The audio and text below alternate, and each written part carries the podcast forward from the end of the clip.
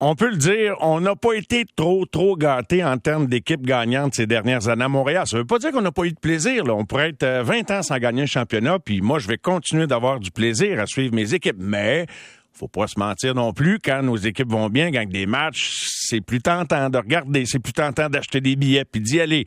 Mais là, attachez vos trucs. Là, le CF Montréal, puis j'ai l'impression, sans dire que je l'ai vu venir, que ça se prépare quand même. Beaucoup d'adversité à travers la COVID, puis ils ont manqué des séries de, de très, très peu. Puis malgré quelques matchs, quelques ratons début de saison au pointage final, on sentait qu'il se passait quelque chose sur le terrain. Or, le CF Montréal a maintenant cinq victoires. Et c'est pas rien de gagner des matchs en MLS. Il y a souvent des matchs nuls. Tu sais, des fois, tu as 10 matchs de jouer puis tu as plus de matchs nuls que de victoires puis de défaites ensemble. Non, non. Cinq victoires, trois défaites et seulement deux nuls. Ils sont allés chercher des points sur les terrains à l'étranger, ici à Montréal. Alors, ils se retrouvent à deux petits points de Philadelphie du premier rang dans l'Est. Je sais qu'il faut faire attention au début de saison, soccer. Il y a des clubs qui partent lentement puis qui finissent fort. Avec nous, Vandril Lefebvre, notre analyste, et Jérémy Filosa.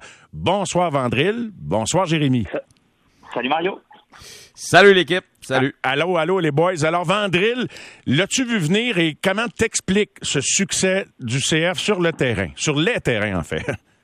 Bah, écoute, euh, je reviens à ce que j'ai dit, plusieurs fois ici. Euh, depuis deux, trois ans, il y a une équipe, euh, je dirais plus depuis deux ans, il y a une équipe qui joue au soccer. Hein. Quand on dit qu'il joue au soccer, c'est-à-dire qu'à la volonté, l'ambition de mettre le pied sur le ballon, de le contrôler, de dicter le tempo des matchs et euh, de ne pas seulement s'ajuster à l'adversaire. Oui, bien sûr qu'on prépare chaque match en fonction de l'adversaire pour savoir quelles sont ses forces, mais on veut se présenter chaque fin de semaine en étant le CF Montréal qui dicte euh, ses affaires. Depuis deux ans, c'est ce que je vois. Je pense que dans un processus dans lequel tu t'inscris dans cette dynamique, il euh, n'y a pas de hasard. À un moment donné, quand, quand, quand la chimie tourne, quand les, les, les, les, modes de fonctionnement sont clairs sur le terrain et que les pièces du puzzle se mettent toutes en place, par le recrutement également de, de Olivier Renard, bon, ben là, y y a, on en vient avec un cocktail gagnant qui fait que le CF Montréal, ben, tout à coup, se retrouve avec une équipe qui, qui enchaîne les résultats positifs. Est-ce que tu y crois, Jérémy, à ce que tu vois? Parce que c'est franchement positif, là.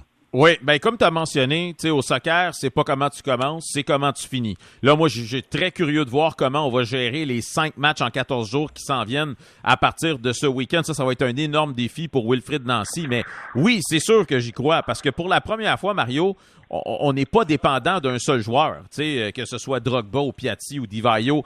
On a une équipe au moment où on se parle. Euh, euh, on a donné un congé à Wanyama qui était suspendu. Ça n'a même pas paru sur le terrain. En fait, j'ai une fierté énorme de voir qu'on est capable de lancer deux Québécois, Piette et Chouanière, en plein centre du terrain.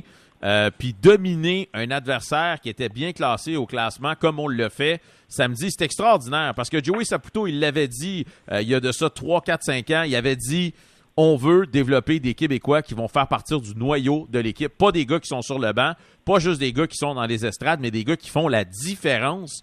Et là, on est en train de le voir. Et au moment où on se parle, Mario, là, euh, j'essaie d'identifier une faiblesse dans cette équipe-là. Il n'y en a pas. Et en plus, tu as une profondeur sur le banc qui te permet de faire des rotations incroyables et pas perdre de qualité sur le terrain. On n'a jamais eu ça. On n'a jamais eu ça avant. Par rapport à ce que Jérémy vient de dire, Vandril, est-ce que tu secondes? Pas de faiblesse apparente? Non, absolument. Il y a une homogénéité dans cette équipe. Tu changes. Je reviens à, mon, à ma fameuse analogie, les pièces du puzzle, les pièces du casse-tête. Euh, euh, change les joueurs sur le terrain le rôle qui est joué par chaque position et le joueur qui vient l'occuper est extrêmement clair. Tu perds pas en talent, tu perds pas en compréhension de ce qu'il faut faire dans ce rôle-là spécifique du 11. Et donc, tu te retrouves avec une capacité. Puis, tu as raison, Jérémy. Moi, j'ai bien hâte de voir ce que ça va donner dans l'enchaînement des matchs hmm. qui nécessitera de venir puiser euh, dans cette rotation d'effectifs mais je suis fort à Paris. Et bien sûr, tu peux pas tous les gagner les matchs. Mais moi, ce qui m'intéresse avant les résultats, les résultats sont la conséquence de ce que, ce que tu es capable de produire. Ce qui va m'intéresser, je suis persuadé que je peux m'avancer, mouiller là-dessus, c'est qu'on verra pendant cet enchaînement de cinq matchs en peu de jours une équipe qui dictera toujours le même tempo, aura toujours la même façon de jouer. Et c'est ça qui fait qu'à la longue, tu reproduis et tu gagnes euh, des matchs. Oui, Jérémy, tu as envie de renchérir sans aucun doute là-dessus? Ben, oui, euh, assurément. Puis j'ajouterais par-dessus ça, en plus, euh, l'équipe euh, réserve présentement qui joue des matchs amicaux, qui va jouer en PLSQ bientôt. Ça permet à une équipe comme le CF Montréal de donner un départ à Mathieu Chouanière la semaine dernière avec l'équipe réserve et l'équipe de dire, il est prêt. Il est prêt non seulement pour jouer, lui, il est prêt à débuter le prochain match. On a vu ce que ça a donné sur le terrain. Il a été extraordinaire. Dans le passé, il n'y en avait pas d'équipe réserve. Donc, les gars euh, se remettaient en forme tout avec est en la place, là, Jérémy. C'est ça que tu me dis. C'est que tout tout, ce dont l'équipe, l'organisation grand complet, plus que juste le club sur le terrain, là, tout est là, tout est en place là, et pour, pour, pour faire en sorte de produire vers le haut. Ben écoute, c'est pas parfait parce que euh, bon, le, le, CF Montréal, c'est la seule équipe qui a décidé de ne pas joindre la nouvelle ligue MLS Next. Euh, donc plusieurs se plaignent et disent on devrait être dans cette ligue-là, mais peu importe. Au moins on part par quelque chose. On a une équipe réserve. Et présentement, c'est que tout le monde met l'épaule à la roue. Romel Kyoto l'année passée, on dépendait beaucoup sur lui. Dès qu'il est tombé euh, au combat à la fin de la saison, il n'y avait plus personne pour marquer des buts et l'équipe a manqué les séries à cause de cette blessure-là. Là, si c'est pas Romel, c'est Kai Kamara. Si c'est pas Kamara, c'est Georgie. Si c'est pas Georgie, c'est Torres. Si c'est pas Torres, il y a des défenseurs qui marquent des buts presque pratiquement toutes les semaines chez le CF Montréal. On vous répète, c'est la meilleure attaque de la Ligue au moment où on se parle. Qui euh, aurait cru ça en début de saison? C'est vraiment extraordinaire. Ouais, 4 à 1 contre Orlando euh, samedi. Évidemment que le match a été quand même assez serré jusqu'à tard dans le match. Puis à un moment donné, ça, ça, ça a déboulé. Vandril, au plan tactique, offensivement parlant, est-ce que tu te l'expliques, ces résultats-là, cette moyenne de buts par match, par la qualité de, de l'effectif ou que tu penses que c'est une séquence positive, ne misons pas là-dessus à trop long terme ou, ou vraiment, tu sais, comme je demandais à Jérémy, y crois-tu à ce niveau-là? Tu crois-tu que c'est du solide et, durable? Non, mais absolument, Mario. Regardez la cohérence des, des, faits par rapport aux résultats et ce que ça donne.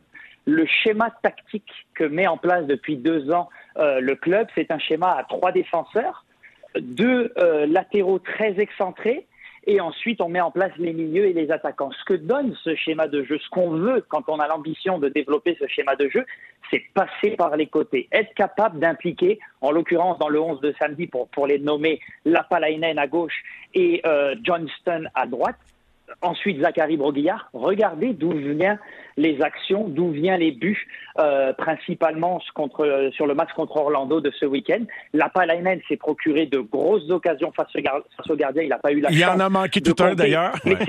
Oui, mais c'est des énormes occasions. Il est impliqué. Ce joueur de côté fait son travail, au moins dans, dans la capacité à venir apporter le danger côté gauche. Côté droit, on a Alistair Johnson qui a délivré de très bons centres en première mm. mi-temps, Kyoto qui rate une tête de peu. En deuxième mi-temps, il permet à Georgi Mihailovic de marquer. Et ensuite, on a également Zachary Broguillard qui rentre, fait une passe décisive et un but. Mais pourquoi On passe par les côtés? On exploite ces fameux pistons à gauche comme à droite. On est extrêmement cohérent dans la manière de marquer marquer nos buts par rapport au schéma qu'on met en place.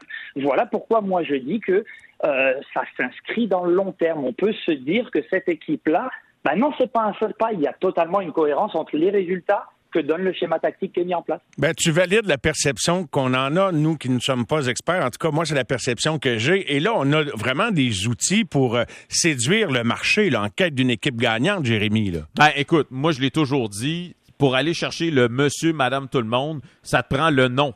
Presque présentement, les amateurs de soccer regardent vers l'équipe et disent Oh, c'est pas pire ce qu'on a là. On regarde ce que ça donne au niveau des foules 13, 14, 15 000 personnes. Mais pour aller chercher le 5 000 qui te manque, le monsieur, madame, tout le monde, il faut que tu ailles chercher un nom qui va faire en sorte que les gens vont dire ah, OK, oui, lui, c'est une star, je vais y aller. Et là, ça va te permettre de remplir comme on avait fait à l'époque de Didier Drogba. Moi, personnellement, ça change rien dans ma vie. Moi, je suis satisfait mais Philo, est-ce que tu me permets, euh, pas d'argumenter, mais d'amener peut-être un autre élément dans ta réflexion? Oui, c'est vrai que ça a été prouvé dans le passé qu'un gros nom ne, ne, nuit pas. Mais là, on a un projet différent et on n'a pas encore vraiment complètement assimilé, puis comment dirais-je, le fait qu'on a une équipe gagnante, ça va prendre quand même encore quelques semaines avant que le marché le, digère et dise Waouh, c'est plus que pas on a un méchant club et peut-être que sans y ajouter une vedette, qu'on va peut-être mettre 2-3 000 de plus euh, d'ici peu. Là. Bon, oui, ben, je l'espère, oui. Mais moi, ma conclusion, là, c'est qu'il n'y a pas assez de monde qui ont véritablement à cœur les victoires et les défaites de cette équipe-là pour que, au moment où on se parle, les victoires fassent autant une différence. Les, gens là, qui partent du stade Saputo là, puis qui ils fêtent toute la nuit parce que le CF Montréal a gagné ou sont, frustrés pendant les deux prochains jours au travail parce que le CF Montréal a perdu, il n'y en a pas assez. Donc, la victoire va seulement t'amener jusqu'à un certain point dans la population en général qui ne suit pas le soccer et qui n'est pas plus frustré que ça si l'équipe perd euh, et qui y va juste parce que c'est une sortie entre guillemets. Donc, pour aller chercher ces gens-là, ça te prend un nom. Et là, une fois que tu les as amenés dans le stade, ben là, il faut que tu les gardes. C'est ça, la, c'est ça le, gros défi. Mais personnellement, tu me demandes à moi, c'est extraordinaire ce qu'on est en train de voir. Tu sais, quand je vois qu'aux États-Unis, là, il s'écrit des articles comme cette semaine, le, texte de ce matin qui dit le CF Montréal is a real contender, c'est, c'est la une du site de la MLS.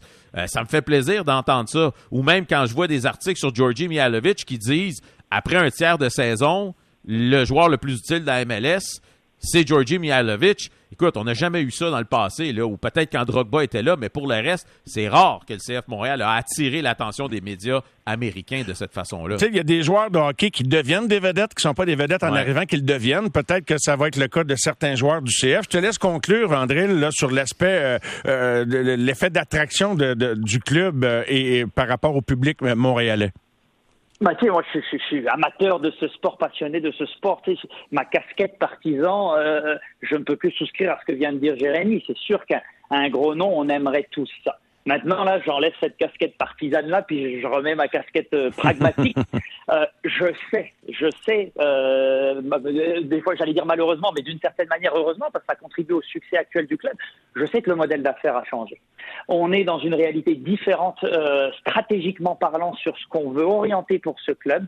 On veut des jeunes à haut potentiel, euh, ou du moins à, potentiel de revente, qui coûte moins cher que la fameuse vedette à laquelle on fait référence.